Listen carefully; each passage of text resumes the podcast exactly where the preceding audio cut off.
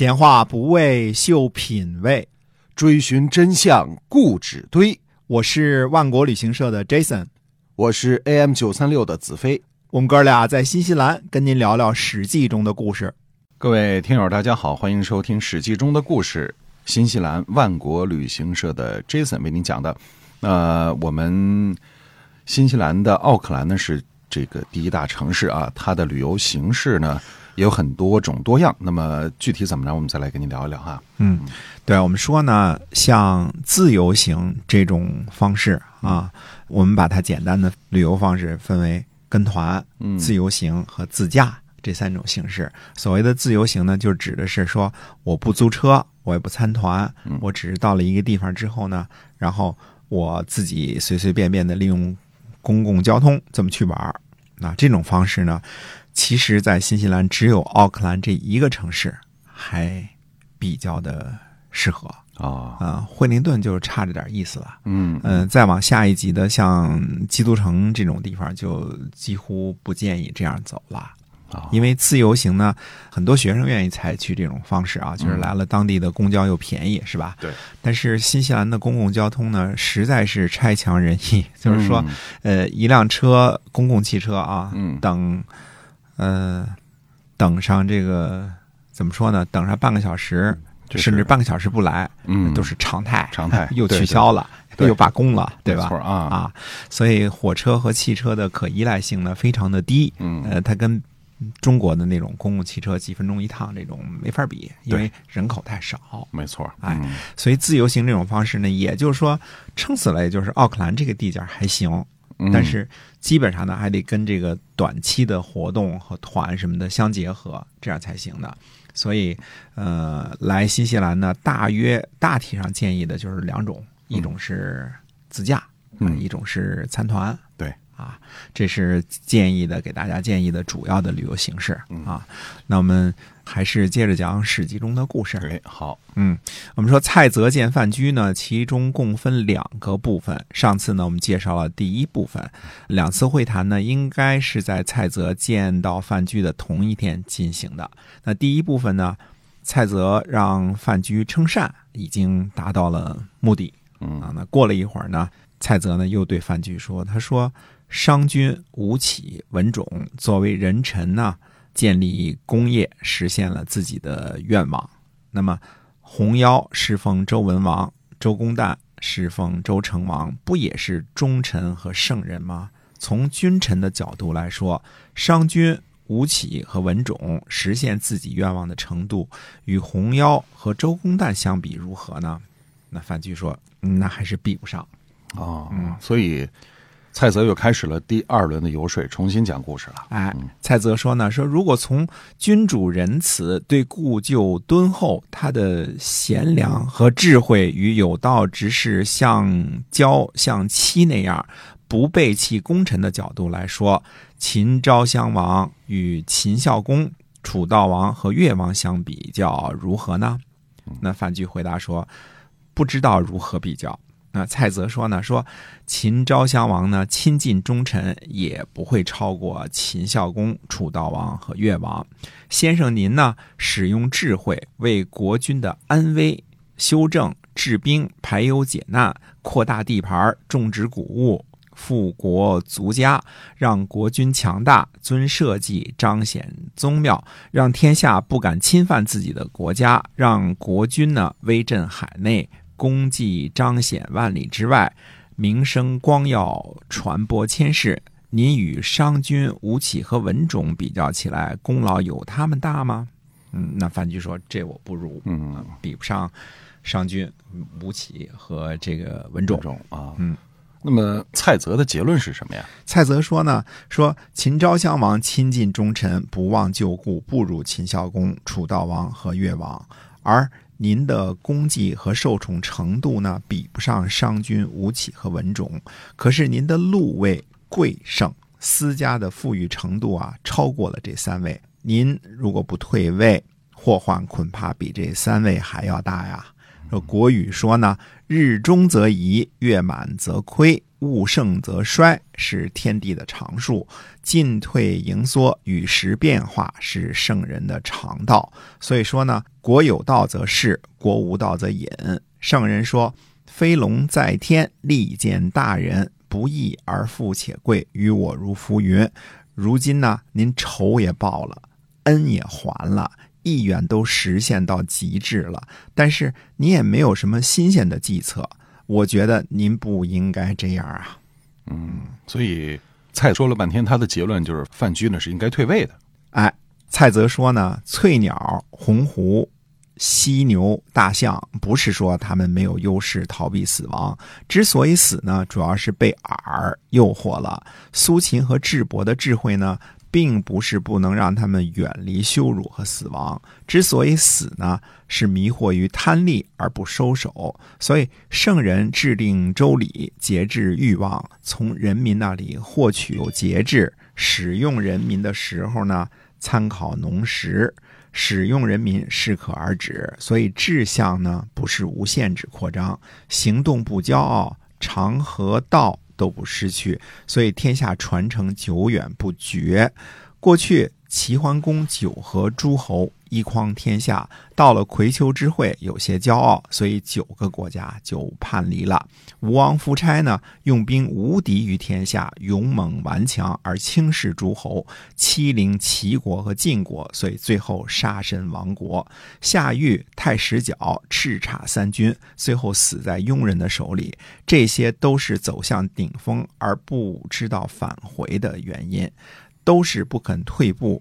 而知道借鉴而惹的祸患呀，所以蔡泽是在劝范雎退休啊，否则呢，你可能会有祸患啊。哎，蔡泽接着说呢，说商君为秦孝公明确法令，禁止奸邪，有功赏给爵禄，有罪必罚，又调整度量衡，改变阡陌，让民众安于自己的事业而。统一大家的风俗，劝民众耕作使用土地，一家人呢都不许做其他的事情，就是种田积蓄，让大家熟悉战阵。所以秦国大军出动。获得广大的土地，士兵休息的时候呢，国家又很富足，所以秦国无敌于天下，在诸侯中立威，成就了秦国的功业。可是功业成就之后，商君自己的结局却是被车裂。楚国的土地方圆千里，拿着武器的士兵上百万，白起率领数万军队和楚国人开战，一战打破了郢都和鄢陵，再战南方呢。兼并了蜀汉，又越过韩国和魏国，攻打强大的赵国，在北方坑杀了马夫子，诛杀了四十万的赵国军队，让长平呢血流成河。于是趁机呢围困邯郸，而成就了秦王的帝业。楚国和赵国都是秦国的仇敌，天下的强国。从长平之战后，楚国和赵国都被设伏而不敢攻击秦国，都是白起的功劳。白起自己率兵攻克了七十多座城池，功业成就之后，最后被赐剑，死于杜幽。嗯，要说秦国立下最卓越功勋的商君和白起呢，确实死得很冤枉啊。秦国最对不起的就是这俩人。哎，蔡泽接着说呢，说吴起为楚悼王立法。减低了大臣的权力，罢免了无能的官员，不使用无用的人，裁撤了不重要的官职，杜绝了私人说情，统一了楚国的风俗，禁止游说的人去楚国，鼓励人种田和用于征战。所以楚国向南呢，拿下了杨越，北边兼并了陈蔡，打破了各种合纵连横，让那些游说的人呢没有开口的机会。禁止朋党而鼓励百姓，安定了楚国的政治，兵震天下，威服诸侯。功业成就了之后呢，最终被杀害。文种为越王计谋深远，免除了会稽的危难，把亡掉的国家挽救了回来，把羞辱变成了荣耀，开垦荒地，种植粮食，率领四方的民众辅佐贤能的勾践报夫差的仇，最终把强劲的吴国吞并了，让越国成为霸主国家，功劳显赫之后被勾践杀害。这四位先生成就了功业而不离去，祸患到了这种地步，这就是所谓的说讲信用，但是不知道讲策略，能往而不能反的人。范蠡懂得这个道理，超然离开了，所以能够成为陶朱公先生。您没有见到过赌博吗？有的大大的下注，有的在旁边帮闲，这些都是先生您明白的道理啊。哦，还是在劝说范雎不要做商鞅、白起、吴起和文种哈，要学范蠡。哎，蔡泽说呢，说如今您向秦计策呢，坐在席子上就想出来了，谋划呢也没有超出过庙堂的范围，就辖制了诸侯，好处呢都施予到了三川，充实了益阳，占据了阳长的险阻。阻绝了太行山脉的道路，又切断了原来范氏和中行氏的那些道路，六国不能够合纵。秦国又修建了千里栈道和蜀汉相通，让天下都畏惧秦国。秦国想得到的，您的功劳呢，已经达到极致了。可是这也是秦国想要分功的时候，这个时候再不退。那就会像我说的，变成商君、白起、吴起和文种那样的下场了。我听说呢，水可以照见人的容貌，借鉴别人呢，可以知道吉凶。上书上说呢，成功之下不可久处。这四位先生的祸患，先生您为什么一定要背着呢？先生您为什么不在这个时候归还相印，传授给有贤能的人？退到岩石和河边啊，一定会像伯夷那样享有好的名声，长久的做你的鹰侯，世世代代称孤，而且呢还享有和许由和颜陵季子一样退让的名声和松柏一样的寿命。如果您以祸患终了，还是退让，您选择哪一种呢？坚忍不能够自己离开。怀疑不能够自己决定，一定会遭受到四位先生那样的祸患。《易经》里边说呀：“康龙有悔”，就是说能上不能下，讲信用不能变通，往而不返的道理。希望先生您能仔细的计较一下啊。嗯，那么这个蔡泽说范雎可以试试称孤，这是什么意思？哎，因为范雎是被秦王封为应侯啊，在应啊，应该是河南的应县啊。这个地方啊，他有了这块领土，范雎呢就是这块领土上的绝对的君主，是可以称孤的啊。怎么怎么样，孤怎么怎么样啊？也就是也列土封侯了啊。嗯，那范雎是怎么回答的呀？范雎说善，说我听说啊，欲而不知止，失其所以欲；有而不知足，失其所以有。我范雎呢，有幸听到先生您的教诲，恭敬的接受您的命令。啊，于是呢，就请蔡泽呢入座，引为上宾。你看这态度就不一样了。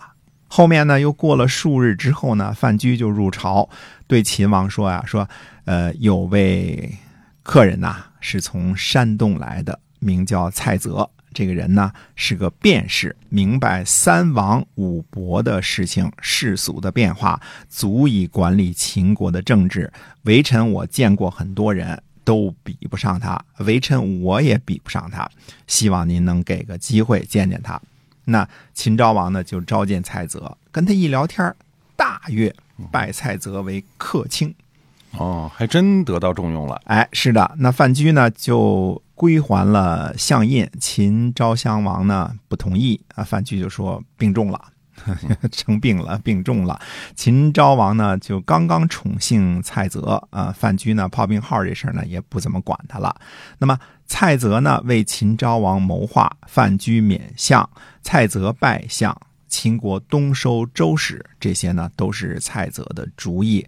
蔡泽向秦数月，有人说他好，有人说不好。蔡泽呢，恐惧被诛，就称病归还了相印。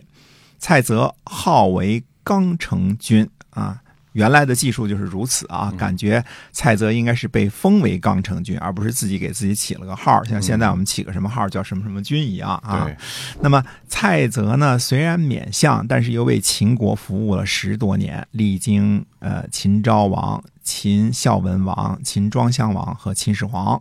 哎，在侍奉秦始皇的时候呢，还为秦国出使燕国，成功的让燕太子丹来秦国做了人质。啊，所以这范雎和蔡泽都是有大本事的人呐、是啊，范雎的本事自不必说啊，因为他是战国晚期最重要的政治家，没有之一啊。呃，当范雎被封应侯，权倾天下，又极端受到秦昭襄王的宠幸的时候，几乎没有人能看出范雎有可能隐退。呃，范先生自己都没这个打算，对吧？哎，结果偏偏是蔡泽一个外国人给看出来了。哎，蔡泽呢不但看出来了，而且认定范雎呢是能够被说服让出自己的位置的。蔡泽有想法，而且有能力，并且敢于实践，所以他就成就了他自己的功名。这一番说辞啊，恐怕放在任何的官儿身上，奏效的可能性都几乎为零。嗯你跟谁去说你局长别当了，我来替你当，对，呃，估计 不揍你一顿就是好的，是吧？嗯那么蔡泽看得出来，嗯啊，范雎是个有大智慧的人，他自己这套说辞啊，对一般人都不管用，呃，局长、科长都不管用，呃，但是放在范雎身上一定管用。所以司马迁评论说呢，说长袖善舞，多钱善鼓啊，怎么能不相信这句话呢？天下呢有志做游说的人多了，很多人游说到头发白了也没没能怎么样。呃，不是计策不好，而是游说的功力不够啊。啊，这是司马迁说的话。他说，像范雎和蔡泽那样啊，羁旅入秦，接踵做到倾向，功垂天下，呃，这样是真是了不起呀、啊！其实司马迁呢还少说了一点，这两个人都能够做到跟秦国等于算是与虎谋皮啊。哎，然后呢，在秦国建立功业，呃，封到卿相啊，封成这个军那个军，而且呢，都能够功成身退，终得善终。这在古往今来求取功名的人当中呢，也是凤毛麟角。嗯嗯，司马迁呢最后提问说说，如果不是这两个人呢都遭遇困厄，哪里能够被激励的如此成功呢？嗯不经历风雨怎么能见彩虹哈？这个这个世界上也是遭受点困厄，有时候也是好事儿啊，看怎么想啊是。一种磨练和修行哈。哎嗯，，对的。那么今天的故事呢，先讲到这儿，下回跟大家接着说。好的，那么欢迎大家收听我们的节目，新西兰万国旅行社 Jason 为您讲的，我们下期节目再会。再会。